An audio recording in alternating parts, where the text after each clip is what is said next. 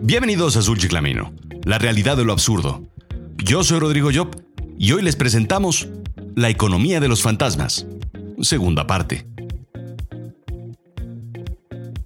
Un cliente satisfecho es la mejor estrategia de negocios, dice Michael LeBouf. Tal vez no sea tan cierto en el negocio de la muerte. El negocio de la muerte. Las funerarias. El negocio más oscuro, el más tétrico. El único negocio en el que el festejado, o el cliente, no está ahí en realidad para ver si está satisfecho. La ventanilla en la cual todos iremos a pasar. Bueno, todos menos Chabelo. El negocio más frío, incluso más frío que Icy, que Mave, que Santa Clara, Holanda o los helados Bambino. Según PBS, el negocio de los funerales asciende a 20 mil millones de dólares al año en Estados Unidos, con 2.4 millones de eventos, quiero decir, funerales en un año. Un negocio muy lucrativo. El sitio 20 Minutos dice que en México el mercado es de 650 millones de dólares. Y no es que se muera menos gente que en Estados Unidos, sino que aquí... Aquí nos morimos distinto casi todos pobres.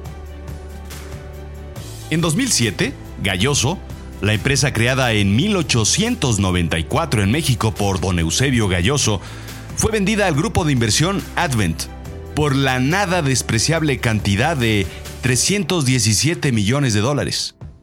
Hoy en día es una de las 10 empresas más grandes del mundo en cuestión de funerarias. Lástima que Herman Monster no era el dueño de la funeraria donde trabajaba como enterrador y agente funerario. Él trabajaba para el señor Gateman, en funerarias Gateman.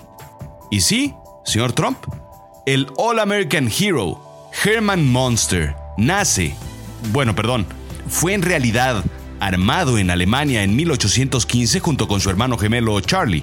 Posteriormente adoptado por una familia inglesa y se casa en 1865 con Lily Drácula, de Transilvania. Sí, en Rumania. Posteriormente viaja a Estados Unidos donde obtienen la nacionalidad estadounidense y lucha en la Primera Guerra Mundial.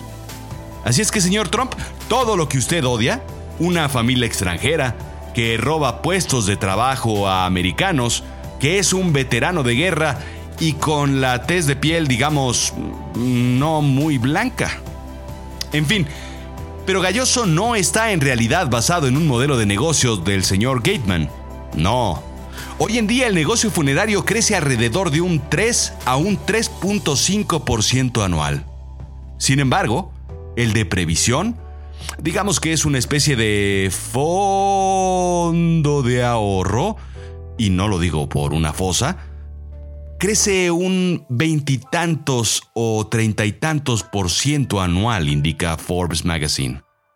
Un negocio financiero, en donde se paga un servicio que se usará en los próximos 12 años a 36 meses sin intereses.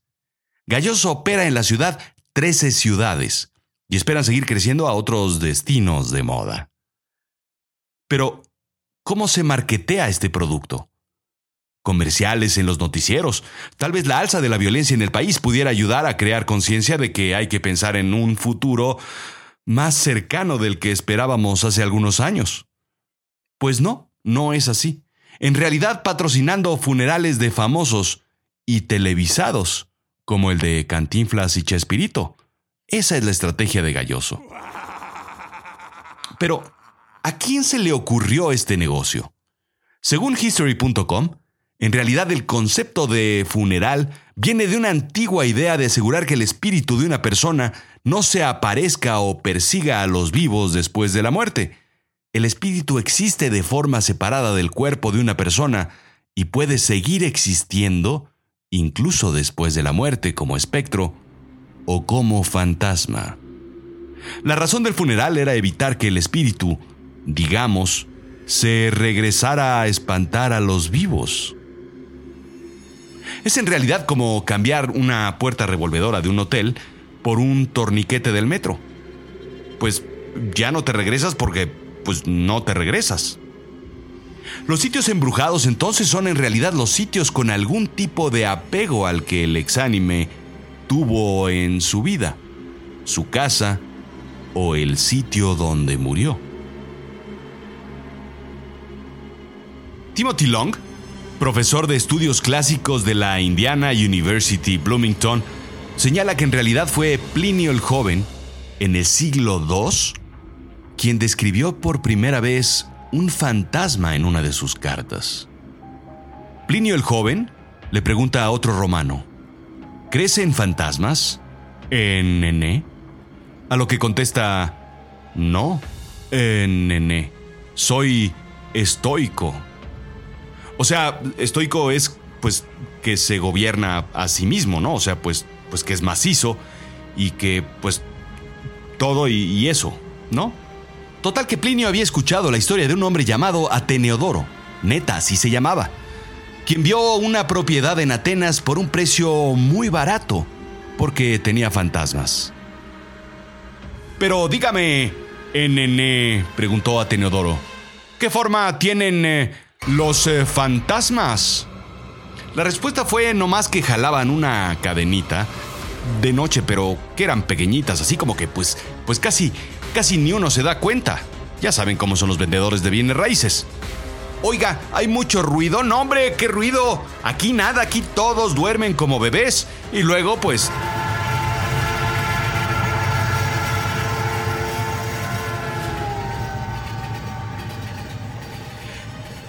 Así es que Atenodoro compró la casa, jaló su escritorio a la mitad del pasillo y pasó la noche escribiendo. Por supuesto escuchó las cadenas. El ruido venía de una distante esquina de la casa. El fantasma se acercó justo donde estaba Teneodoro. Él se levantó de su escritorio y comenzó a seguir al fantasma hasta el sitio donde desapareció, en el jardín. Al día siguiente, junto con unos oficiales, desenterraron justo ahí una persona que había sido asesinada. El entierro apropiado se realizó para que descansara y todo volvió a la normalidad. El negocio de la muerte ha cambiado tanto. Costco en Estados Unidos vende ataúdes en línea. El Gardner, por ejemplo, color blanco y detalles dorados con interiores en satín hueso, de la marca Universal por solo 949 dólares, o la versión Lady of Guadalupe, no es broma, así se llama, en color negro napolitano, con detalles dorado e interiores azul hielo y con una Virgen de Guadalupe en su interior, por el mismo precio. Asimismo, llegan hasta los 3 mil dólares, The Edward Casket, acabados en dos tonos contrastantes de bronce. El pedido debe hacerse directamente con Universal Caskets a través de Costco. El pago es estándar al poner su orden antes de las 11 am tiempo del este con llegada a las 5 pm en los siguientes tres días. Precios en dólares americanos. Aplican restricciones. No hay cambios ni devoluciones. No existe evidencia científica o de otra naturaleza que asegure que el sellado del ataúd preserve los restos humanos. Información real extraída de Costco.com. Recordaba que la fortuna de Homero Adams venía de la industria funeraria. Pero no, no es así. Homero es descendiente de la realeza española, castellana en realidad, y de la aristocracia británica. Eso explica mucho. Su fortuna viene en parte del patrimonio familiar y otra parte de las inversiones, digamos, con mucha suerte. El pantano, por ejemplo, que compra por valor visual, resulta ser un yacimiento de petróleo. Y si bien revisa todos los días el teletipo bursátil, en realidad no le preocupa que suba o que baje. Forbes Magazine calcula que debe tener unos 2 billoncitos eh, de dólares, bastante más que el señor Trump. Y lo curioso es que la familia Adams es verdaderamente un ejemplo de familia tipo americana, con valores muy profundos de amor en toda la familia, a su estilo.